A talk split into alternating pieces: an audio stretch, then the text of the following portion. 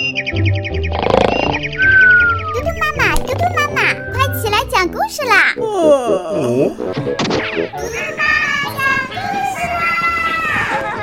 嘟嘟妈妈现在开始讲故事。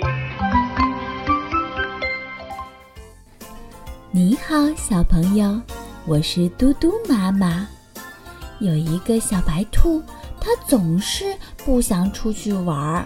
整天的闷在家里看电视、玩电脑。嗯，那今天嘟嘟妈妈要给大家讲的故事就叫《为什么不呢》。兔妈妈问小兔：“你为什么不出去找些朋友呢？整天在家里会给闷坏的。”小兔摇摇头：“谁都不适合做我的朋友，他们都有毛病。”怎么会呢？兔妈妈真的不明白。咱们有那么多邻居，那些小朋友都可以做你的朋友啊。得了吧，小兔还在晃脑袋。乌龟大婶的儿子和他一样，整天背着硬硬的壳。我要是想和他玩背靠背，不把我割坏才怪呢。兔妈妈乐了。你不知道，乌龟大婶的壳呀，可帮了我们大忙呢。不信，你去找小乌龟试试。好吧，好吧，小兔说着出了家门。小兔找到了小乌龟，问：“我们做个朋友吧？可是我们玩什么游戏好呢？”小乌龟缩了缩脑袋，又伸出来说：“我建议玩过家家，这个想法不错。”小兔发现小乌龟的壳没那么讨厌。小兔当宝宝，小乌龟当妈妈，来抱它的时候一点儿也没搁着，还很舒服呢。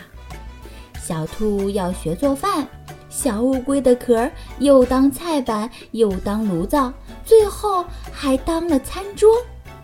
小乌龟笑呵呵地说：“朋友，如果累了，为什么不坐到我的壳上呢？”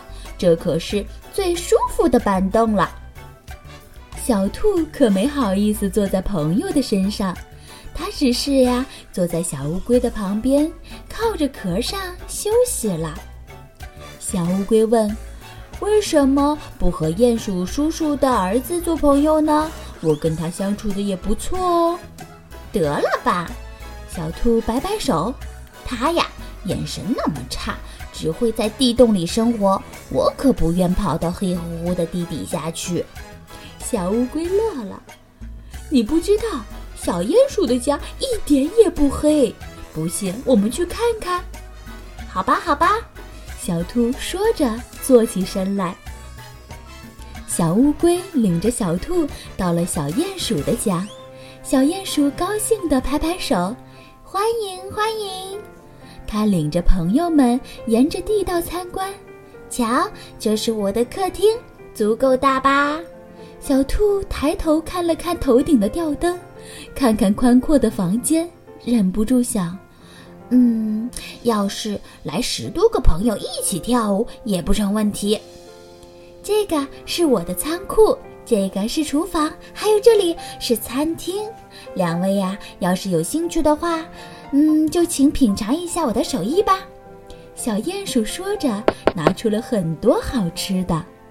小乌龟笑着对小兔说：“还愣着干什么？现在我们不玩过家家了，要真的露一手喽！”吃了那么多好吃的，又参观了小鼹鼠的其他房间，还在地下的高速公路上跑了跑，小兔觉得太开心了。他们停下来一起喝下午茶的时候，小鼹鼠问：“为什么不和狐狸奶奶的孙女做朋友呢？”得了吧，小兔喝下一口茶，吸了吸鼻子说：“它呀，身上总是有股味道，不好闻。”小鼹鼠乐了：“你们不知道，小狐狸的气味可救过我的命呢，它用气味吓跑了敌人。”兔子瞪大了眼睛，啊，它还有那么大的本事呀！小乌龟放下茶杯说：“那当然，还有小猪。别看它的长嘴巴不好看，可它呀，连地下的矿藏都能发现呢。是的，是的，小鼹鼠抢着说。还有小鸭子的脚，别说连在一起难看，它游泳可真快。还有啊，小河里的大板牙，还有大青蛙的大嘴巴，还有小兔突然哭了起来。你们和他们都很厉害，可我呢？我才是最难看的。我的耳朵那么长，尾巴那么短。嗯，别哭别哭，你的耳朵很灵的，能最早发现险情，通知我们呀。小乌龟给小兔擦眼泪，小鼹鼠也连忙说：“对的对的，你的尾巴呀，谁也抓不着，最安全了。”小兔这才不哭了，看起来呀，大家的毛病都是有用的，为什么不马上和他们做朋友呢？还等什么？出发！小朋友，你身边是不是也有好多的小朋友身上有一些你看不惯的坏毛病呢？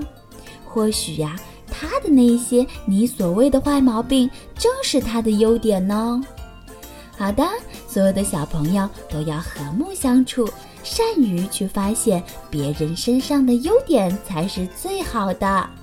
明天嘟嘟妈妈再给你讲故事吧，晚安。